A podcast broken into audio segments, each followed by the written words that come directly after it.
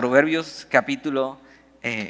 Eh, hijo mío, otra vez Salomón, pero eh, eh, hablando a su hijo, pero tómalo esto así, Dios hablando. en esta relación que vimos la semana pasada, obedecer a Dios y, la sabiduría implica una relación con Dios, conocerle, tener a Dios como tu Padre. Y, Salomón escribe esto, Hijo mío, no te olvides de mi ley. Y es, y es una gran frase para comenzar. No te olvides de mi ley, podríamos decir, no te olvides de mi palabra. No te olvides de, de la Biblia. ¿Cuántos olvidaron su Biblia hoy? Levanta tu mano. No, no es cierto pero va mucho más a, olvidar las cosas que has aprendido. Eh, eh, no, tiene que ver mucho con que tengas buena memoria o mala memoria, si trajiste tu Biblia o no trajiste tu Biblia, sino tiene que ver con una intención de obedecer la palabra de Dios, de no hacerla a un lado, lo que hemos aprendido, sino amar y escoger obedecer la palabra de Dios. Es eso. Hijo mío, no te olvides de mi ley. E, esto quiere decir que cuando tú tienes que tomar una decisión en tu vida, no haces a un lado lo que Dios dice, ni, ni, te haces como de la vista gorda a sus mandamientos, ni como que los quieres esquivar, sino que no te olvidas, sino los tienes aquí presentes y escoges eso. Escoges lo que Dios dice. No solo eso, sino mira lo que dice ahí abajo, y, tu corazón eh, guarde mis mandamientos. Una vida eh, sabia y una vida en obediencia implica esto, el corazón como, como el centro de los pensamientos del hombre, como el centro incluso de las emociones del hombre, es, un corazón que ama y que obedece eh, a la palabra de Dios, es un corazón rendido a la palabra de Dios. Entonces la primera instrucción o el primer mandamiento es, hijo mío, no te olvides de mi ley, o sea, no la hagas a un lado, porque, eh, y tu corazón guarde mis mandamientos, o sea, atesóralos, obedécelos, ama la palabra de Dios, eh, recompensa, versículo 2, o principio, porque largura de días y años de vida y paz te aumentarán. Fíjate, no es, no es una promesa porque hay vidas cortas, ¿no? Y hay, eh, hay cristianos que eh, eh, también tienen falta de paz en sus vidas.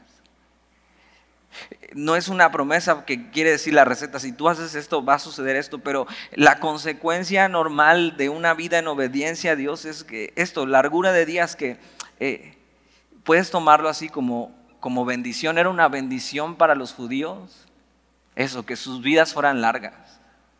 ¿Por qué? Eh, porque estás caminando en el Señor. Una vida larga sin el Señor no sería una bendición, ¿estás de acuerdo?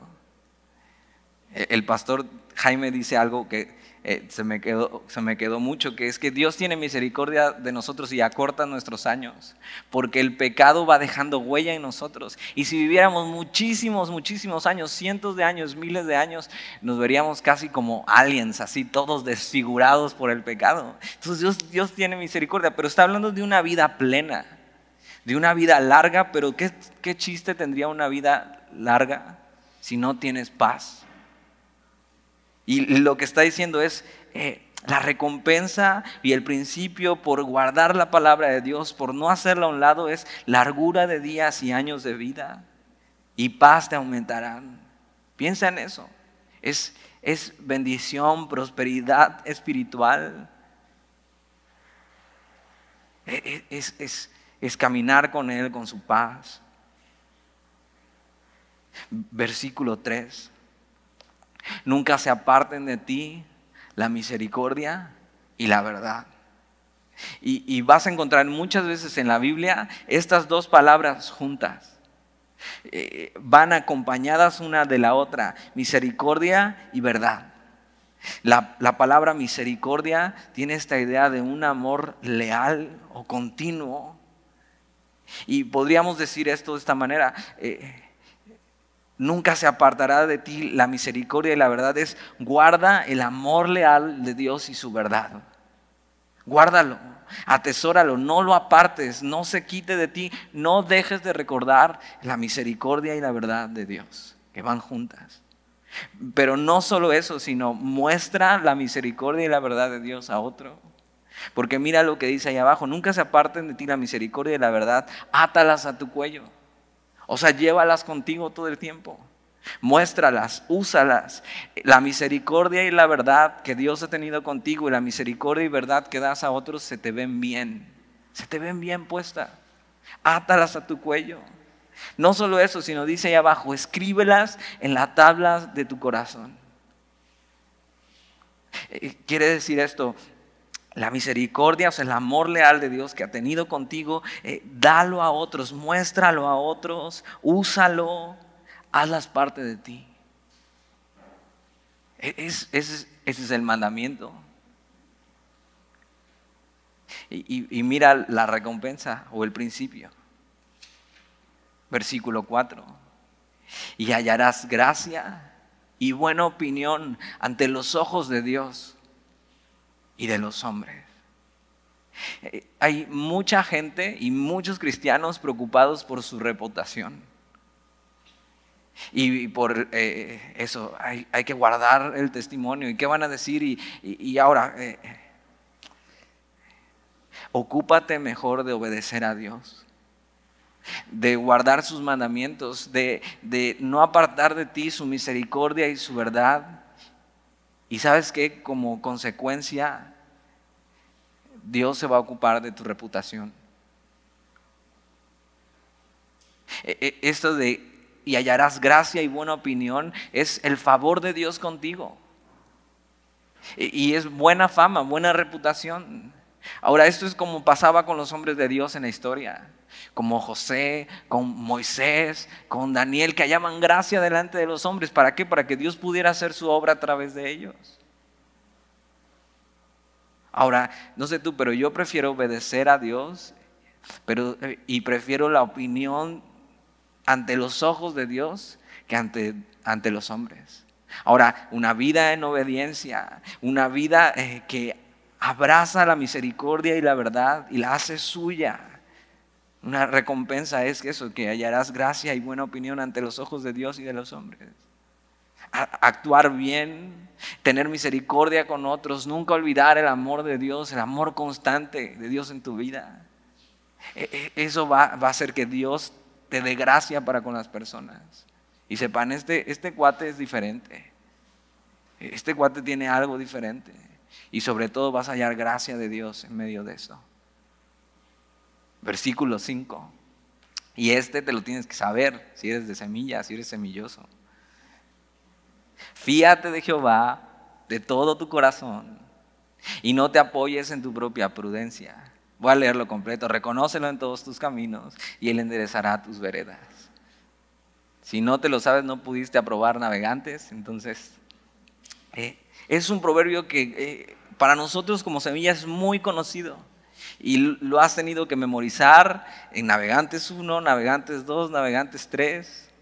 Ha sido parte de ti y has tenido que caminar y, pasar tiempo estudiándolo posiblemente.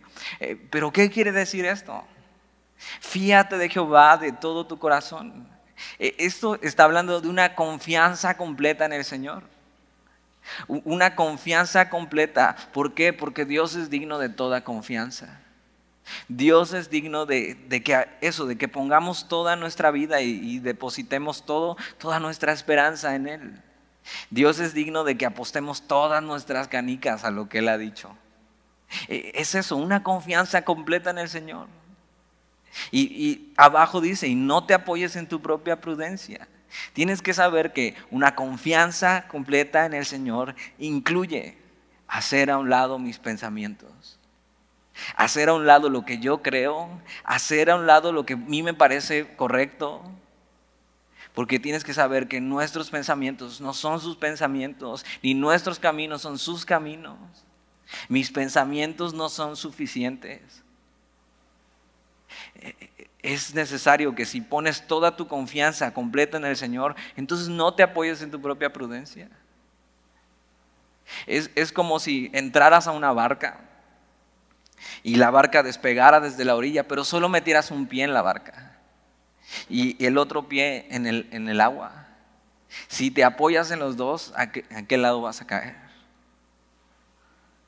O, tienes los dos pies dentro de la barca y pones toda tu confianza en el Señor o no estás poniendo toda tu confianza en el Señor y te estás apoyando en tu propia prudencia. E, es, esto es lo que quiere decir el versículo. Es, ya no creas en ti y en tu propia prudencia. Deja todos tus pensamientos de lado. Mira, es más, ya intentaste vivir conforme a tus pensamientos y, y ¿qué tal te fue? Pues por eso te hiciste cristiano, ¿no? Porque dijiste, ya no puedo. O sea, ya no puedo seguir viviendo mi vida conforme a mi propia prudencia. Necesito poner toda mi confianza en el Señor. Y versículo 6 sigue diciendo en esta idea, reconócelo en todos tus caminos. Ahora es muy importante esto y, algo que pasa mucho es que mucha gente solo pone a Dios en su vida en las cosas que tienen que ver con Dios o con la iglesia, en las cosas que suenan espirituales. Eh, Dios solo es parte de su vida en la iglesia o espiritual, pero fuera de ella, fuera de la iglesia, en su trabajo, en su escuela con su familia. Ahí sí voy a obedecer a Dios en, los caminos de Dios o en, en, la iglesia o dentro de las cosas que suenan espirituales, pero dentro de las que no suenan espirituales, ahí sí, yo me las sé de todas, todas. Y no dice, reconócelo en todos tus caminos. Todos tus caminos quiere decir todos tus caminos. Quiere decir en todo lo que hagas en tu vida, invita a Dios. En todo, en todo lo que hagas en tu vida, invita a Dios, invita a Dios en tu vida diaria, cotidiana. Cuando vas por las tortillas y te formas en la fila y estás ahí y pasa tiempo con Dios en medio de eso, mientras estás esperando eso, Señor, compro medio kilo, compro un kilo.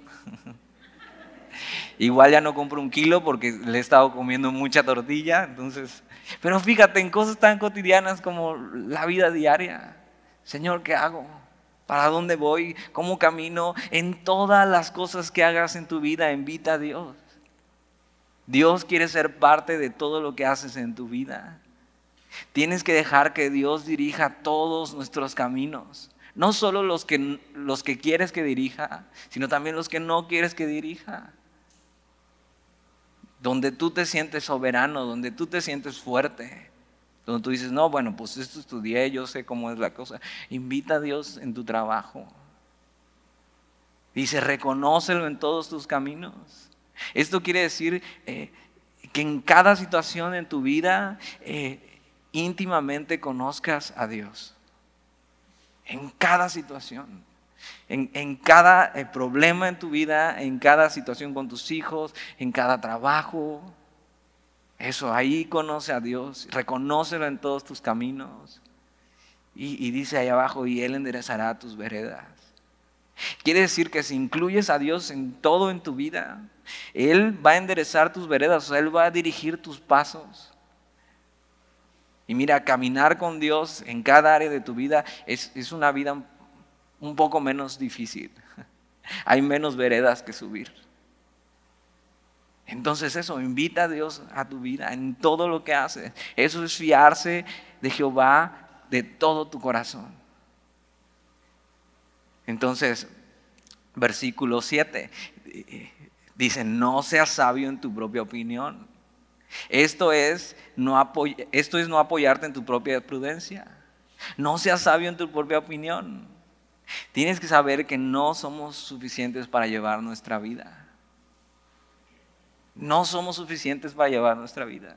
No te la sabes de todas, todas. Necesitas confiar en Dios en todo en tu vida y no ser sabio en tu propia opinión. No decir, bueno, eh, Dios dice eso, pero yo creo que...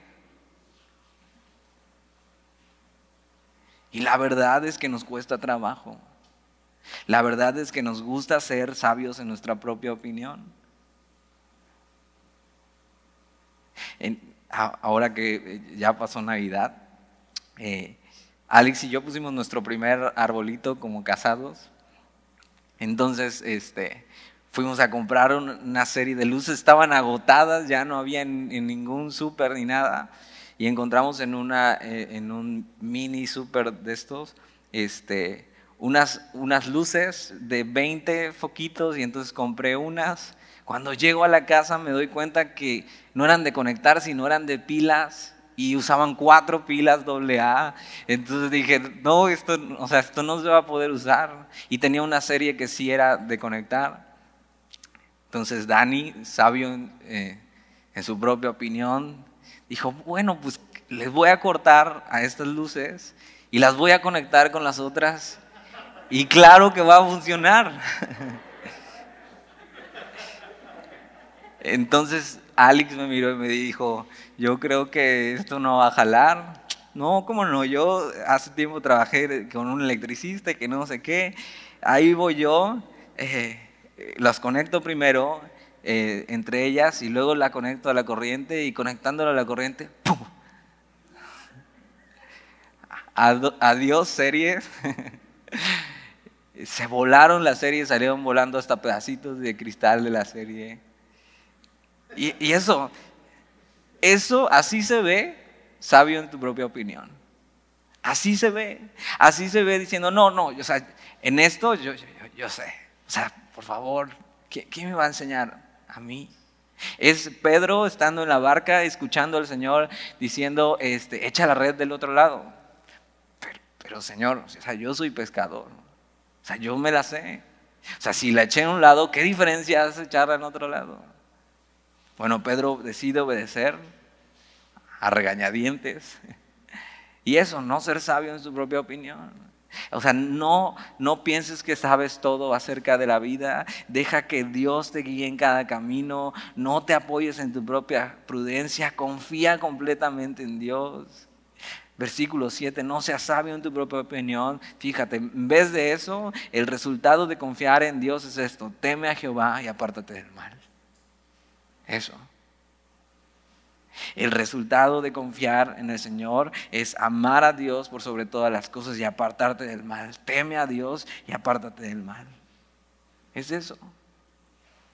Y mira lo que dice, el, resultado es versículo 8, porque será medicina tu cuerpo y refrigerio para tus huesos.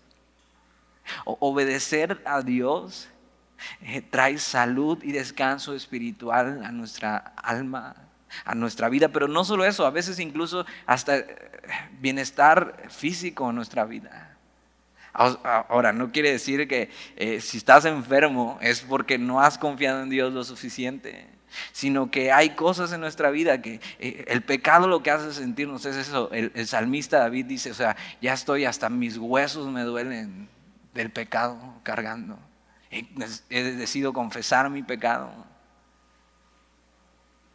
Dice, mientras fallé, se, o sea, se entumecieron mis huesos. Es eso, una, una vida vigorosa, fortalecida. Es el resultado de confiar en Dios por completo, una confianza completa. Así poner toda tu esperanza anclada en Dios. Versículo 9. Honra a Jehová con tus bienes. Dices, híjole. En Semilla casi no hablamos de eso, pero eh, toca capítulo 3 de Proverbios. Honra a Jehová con tus bienes. Eh, es, es ser generoso con Dios. Ahora, ser generoso con Dios y, y con las cosas de Dios demuestra dónde está tu confianza. Es honra a Jehová con tus bienes, es, esta parte como eh, eh, de adoración, como una ofrenda a Dios. Honra a Jehová con tus bienes y con las primicias de todos tus frutos. Ahora, lo que pasaba con el pueblo judío es que cuando venía la cosecha, eh, tomaban lo mejor de la cosecha y los primeros frutos y los llevaban como ofrenda a Dios. Y eso lo que eh, quería decir o mostrar es, eh, Señor, yo sé que aunque estos sean los primeros y sean los mejores, te pertenecen a ti. Y tú si quieres puedes darme más y si no está bien. Es dar lo, lo mejor a Dios y reconocer a Dios como el proveedor de todas las cosas. Es ser agradecidos por su provisión y su ayuda. Es decir, mi confianza no está en lo material, sino mi confianza está en Dios. Eso, eso quiere decir, honra a Jehová con tus bienes y con las primicias de todos tus frutos. Versículo 10, recompensa. Y serán llenos tus graneros con abundancia. E-, e-, esto quiere decir alimento y provisión y tus lagares rebosarán de mosto, esto es lo que le llaman el vino nuevo. Entonces, eso, eh, si Dios es el dueño de todo, Él puede suplirnos con abundancia. Él sabe cómo prosperar a cada uno, pero como te decía al principio, esto no es una receta, es de que, ok, si yo soy fiel dando mi ofrenda y mis diezmos, si soy fiel dando, y entonces Dios me va a llenar de cosas, no, porque dice, serán llenos tus graneros con abundancia, pero los graneros se llenaban de alimento y provisión para lo necesario. Ahora, Dios te puede eh, proveer de una manera grande, pero tienes que saber que dar al Señor no es una inversión. No es doy para que el Señor me dé más adelante y se generen los intereses. O sea, Dios no es eh, Valúe o eh, Santander. Dar al Señor no es una inversión. Damos al Señor porque Él es objeto de todo nuestro honor. Damos al Señor de lo que Él nos ha dado.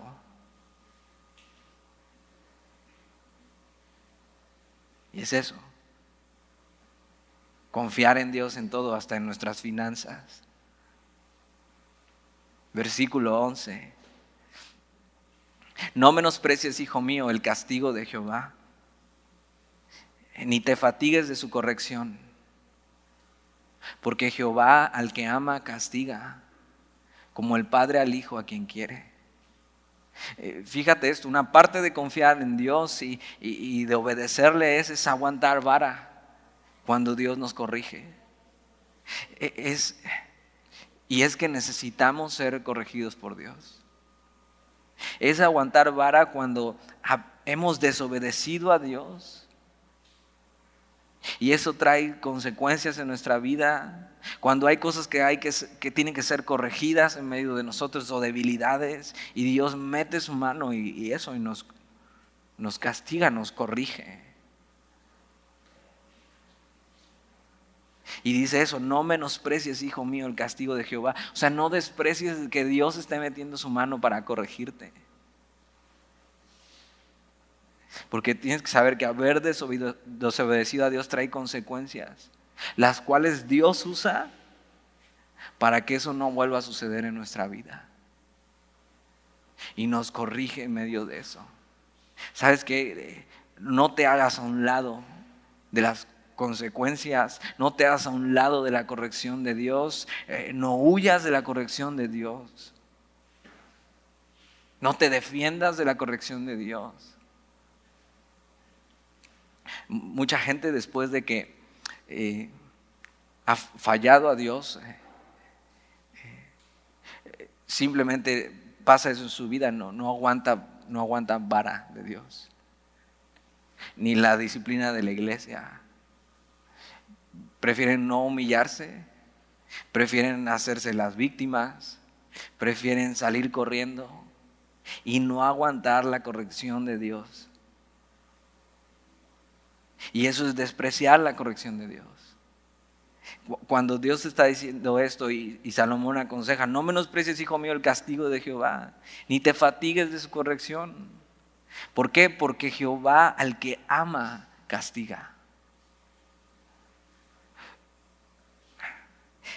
Uno de los actos de mayor amor es que Dios tenga que meter su mano y corregirnos y darnos eh, incluso con la vara de la corrección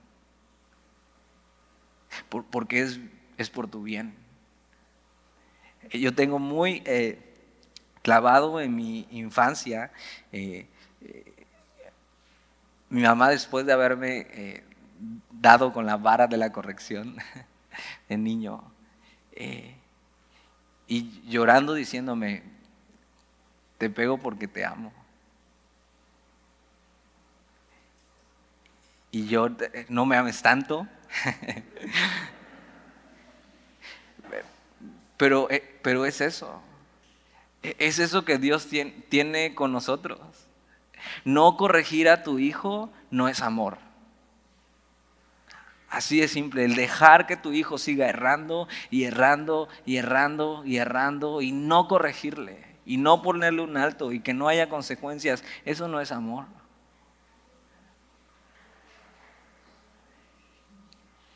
Y dice eso porque Jehová al que ama es un acto de amor, al que ama castiga. Fíjate como el padre al hijo a quien quiere. Entonces no huyas de la corrección. Acércate. Dios no te va a corretear con la chancla cuando hagas algo mal. Eh, mejor acércate y dice, Señor, aquí estoy. Corrígeme, cámbiame.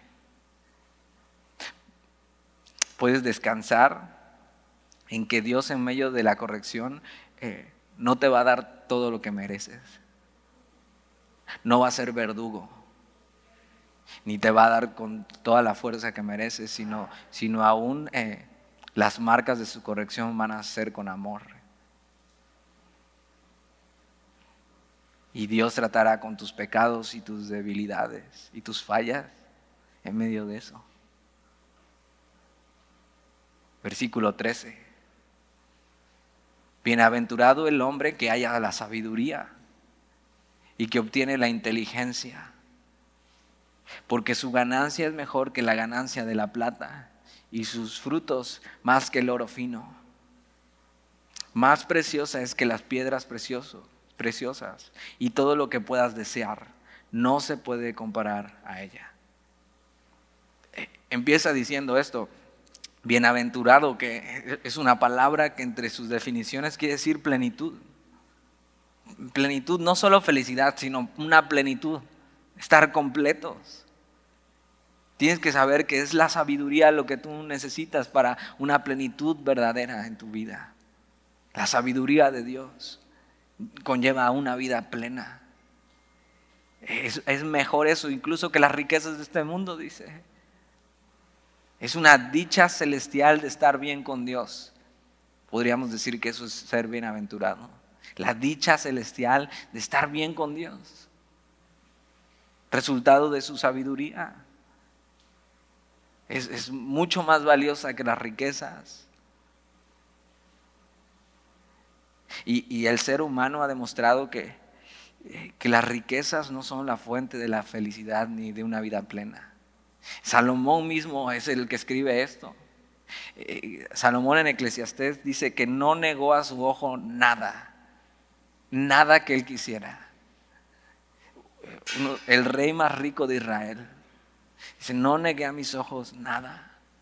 Tuvo todo lo que quiso y al final dice, no vale la pena. No vale la pena. Y, dice eso, versículo 15, más preciosa es que las piedras preciosas y, y todo lo que puedes desear no se puede comparar a ella. ¿Alguna vez has deseado algo en tu vida, incluso tal vez de niño, y creces y, por fin, o te lo regalan y por fin lo tienes, y por fin te lo compras, y, y qué pasa después de unos meses que lo tienes? Un coche, un PlayStation, una casa y después de meses, años, hasta se vuelve aflicción para tu alma. Tengo que mantenerla bien la casa, me van a chocar el coche, me lo van a rayar, ¿dónde lo dejo? ¿Dónde lo pongo? Y te das cuenta, ahí no estaba la felicidad. Ahí no estaba la plenitud. Bienaventurado el hombre que haya la sabiduría y que obtiene la inteligencia, porque su ganancia es mejor que la ganancia de la plata y sus frutos más que el oro fino más preciosas que las piedras preciosas, y todo lo que puedes desear no se puede comparar a ella. Es porque eh, el hombre eh, ha sido creado con un hueco que solo Dios mismo puede llenar. Y la pieza que le falta al hombre es Cristo en nosotros, esperanza de gloria. eso. Versículo 16. Largura de días está en su mano derecha y en su izquierda riquezas y honra. Eh, eso sí es la mejor inversión que puedes hacer para tu vida. Eh, eh, abrazar la sabiduría de Dios. ¿Por qué? Porque tiene estas recompensas en tu vida, o sea, plenitud, honra. Versículo 17, sus caminos son caminos deleitosos. O sea, te conviene, te hace bien su sabiduría, te hace bien caminar en ella. Y todas tus veredas, paz, bienestar. Versículo 18, ella es árbol de vida a los que de ella echan mano.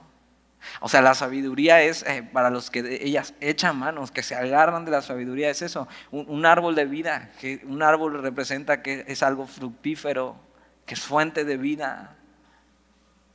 Bueno, la sabiduría para los que echan manos es eso, vida, una vida fructífera. Dice, y bienaventurados, otra vez bienaventurados, son los que la retienen, los que se abrazan en la sabiduría. Versículo 19. Eh, ahora eh, habla acerca de la sabiduría. Eh, hemos visto las recompensas, pero ahora va a hablar acerca de la sabiduría. Y, fíjate, versículo 19, Jehová con sabiduría fundó la tierra. Afirmó los cielos con inteligencia. Con su ciencia los abismos fueron divididos y destilan rocío los cielos. O sea, lo que está diciendo es que eh, la sabiduría es tan importante y es tan necesaria en la vida que eh, eh, Dios mismo fundó con su sabiduría la tierra. El universo da testimonio de que Dios sabe lo que hace. Piensa en esto. En la primaria viste el ciclo de la lluvia.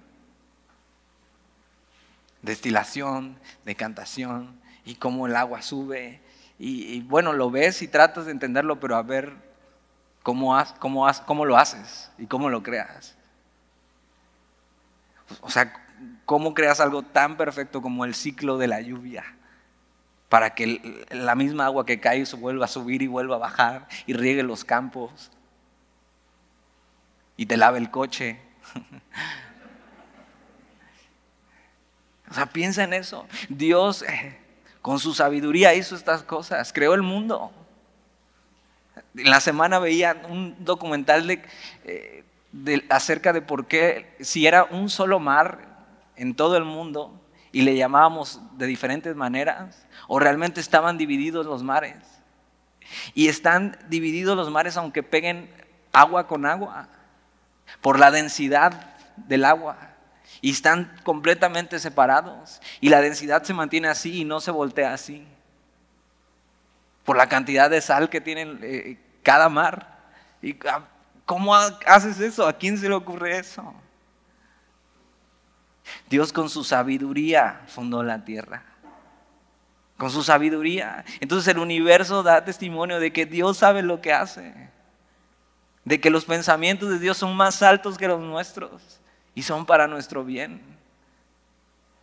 Y, piensa, y piensa esto. Si Dios puso cada cosa en su lugar en este mundo, ¿no podrá Él también poner nuestra vida en orden? No, pondrá, no podrá poner nuestra vida en armonía con su sabiduría. Dios puede y quiere hacer eso en nuestra vida.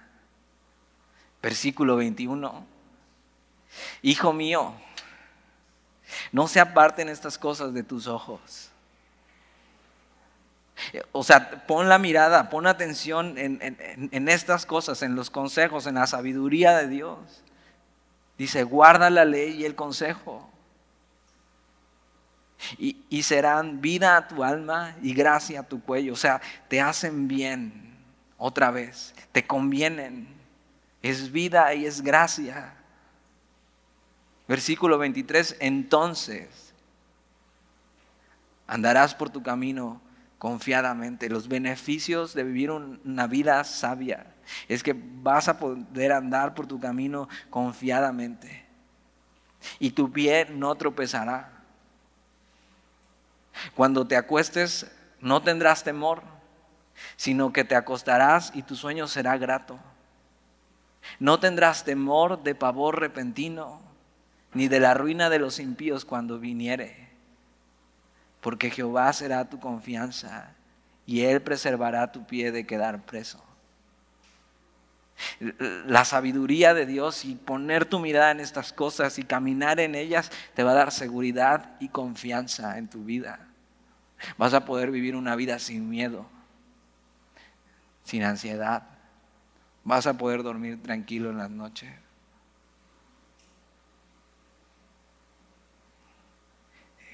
¿Qué, no daría una persona por, por simplemente vivir sin miedo, sin temor? Ahora, sea cual sean las circunstancias, ¿eh? incluso en medio de circunstancias difíciles. No está hablando de las circunstancias, sino de una paz y una seguridad interna.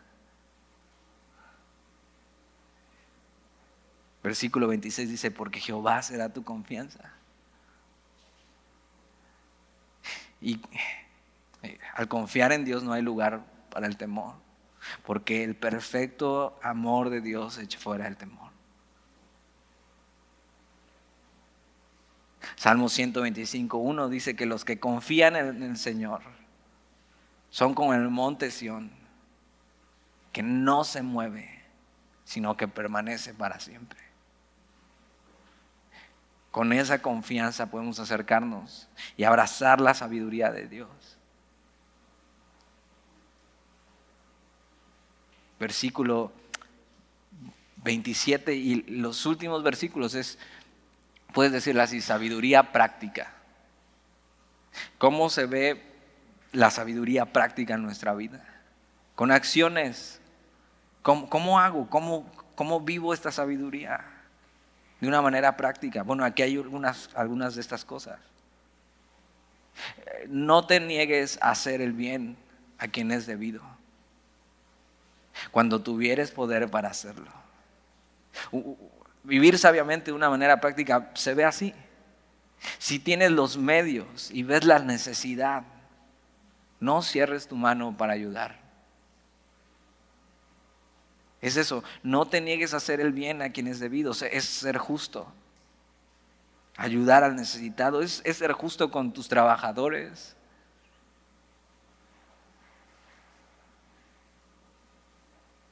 Es ayudar al que no tiene nada y necesita. Es, eh, incluso se ve en la familia o con un desconocido. Es eso, no te niegues a hacer el bien a quienes debido cuando tuvieras poder para hacerlo. Dios nos está mandando a hacer algo que no puedes hacer. ¿Te das cuenta? Te está diciendo, si tienes los medios para hacerlo, ¿por qué no lo haces? No te niegues, ayúdale. Sé justo con ellos. Es sabiduría práctica. Eh, no solo eso, sino mira, versículo 28, no digas a tu prójimo, anda y vuelve y mañana te daré cuando tienes contigo que darle. eso no es sabio. O sea, si vas a ayudar, hazlo de inmediato. No lo dejes para mañana.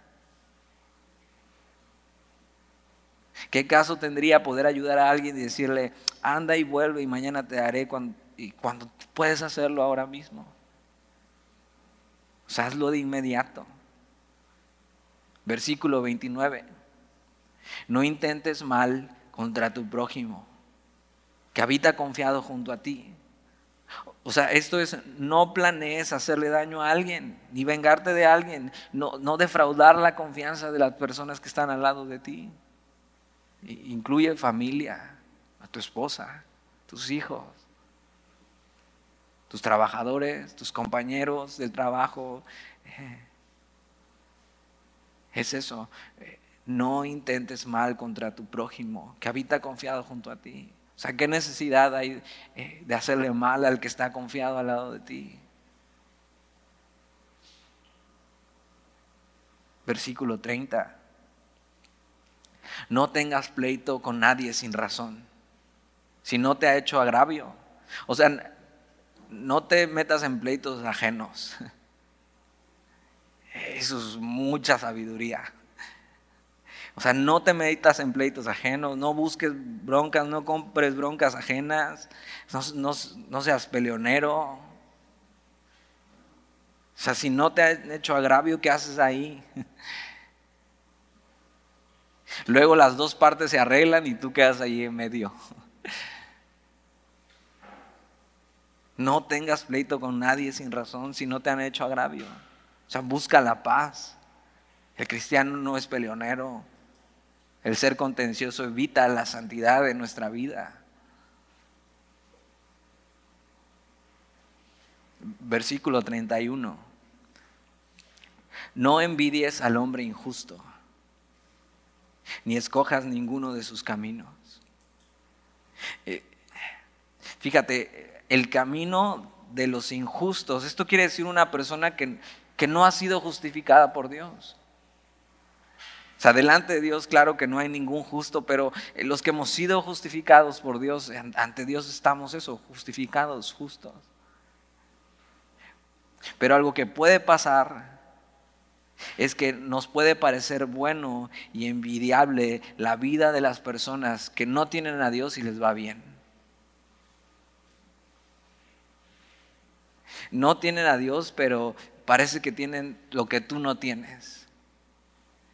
Parece que tienen lo que tú desearías, parece que tienen lo que tú no puedes lograr y eso lo que pasa es que amarga el corazón.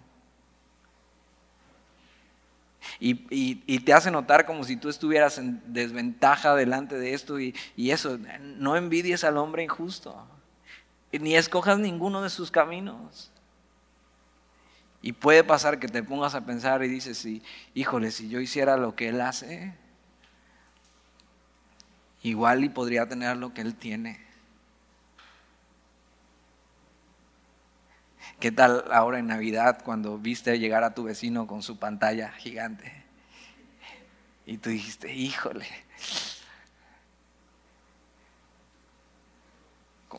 Cuando cambia de coche, cuando se va a vivir a una mejor zona, y dijo, hijo, ¿cómo les va bien a estos si no conocen a Dios? Y pasa a veces que dices, híjole, estaba mejor cuando no conocía a Dios. ¿Por qué me iba mejor en mi trabajo? Ahora mírame cómo estoy. Y de repente el corazón empieza a envidiar al hombre injusto y sus caminos. O sea, esto quiere decir que tengas contentamiento con lo que tienes.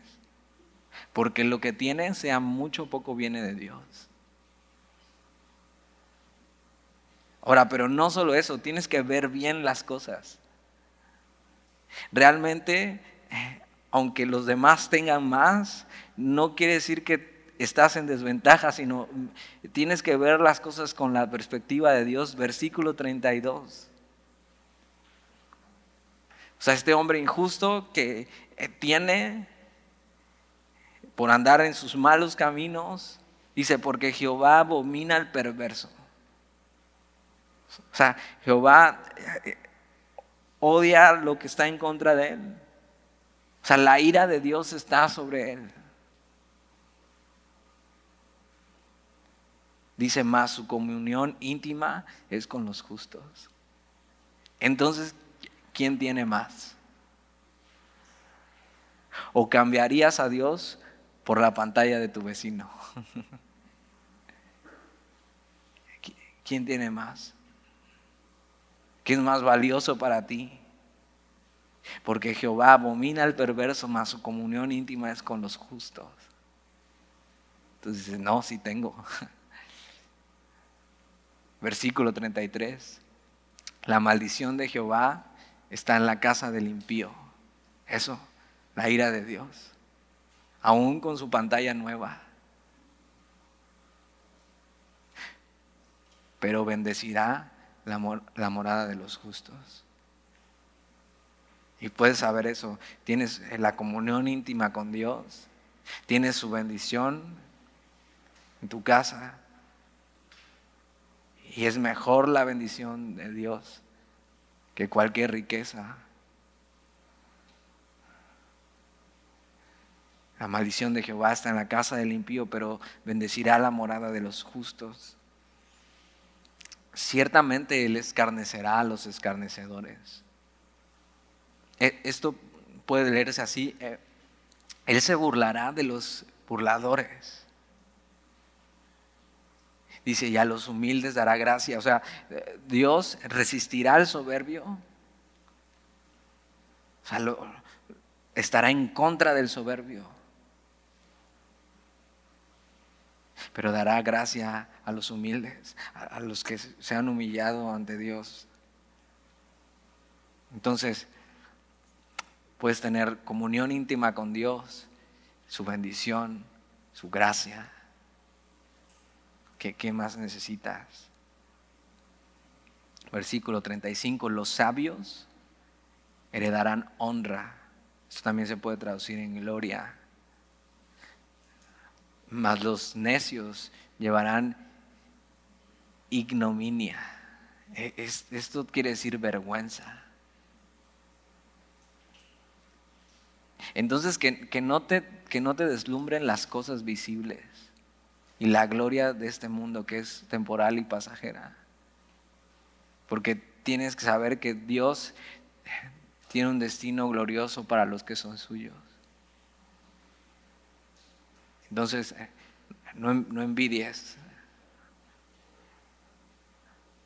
al, al injusto, sino tienes que saber que en Dios tienes eso, comunión íntima, bendición, gracia y una esperanza gloriosa. ¿Por qué no oramos?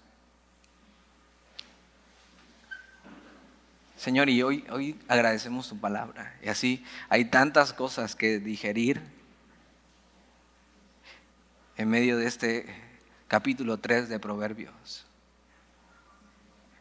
a lo que podemos llegar hoy como conclusión es que necesitamos tu sabiduría, Señor. Y, queremos vivir sabiamente y queremos eh, que toda nuestra confianza esté depositada en quien tú eres, Señor. No queremos apoyarnos en nuestra propia prudencia ni ser sabios en nuestra propia opinión, sino eh, invitarte a cada área de nuestra vida, Señor y disfrutar de la comunión contigo y de conocerte y de vivir una vida plena, dichosa, de estar bien contigo, Señor, y caminar contigo así. Eh, Señor, en, este año, haznos más sabios, Señor. Y que nuestro corazón ame lo que tú amas y aborrezca lo que tú aborreces, Señor. Enséñanos cómo. Queremos eh, cada mañana despertarnos y, eso, y preguntar, Señor, ¿cómo quieres que viva hoy? Enséñanos. Que tengamos un corazón enseñable para, para vivir sabiamente este 2021, porque lo necesitamos, Señor. Y hoy te damos gracias por tu palabra. Y queremos caminar eh, y vivir con esta esperanza de gloria que tenemos eh, en Cristo Jesús. Gracias por tu amor, por tu gracia, por tu perdón. Te bendecimos hoy y te damos gracias, Señor. Amén.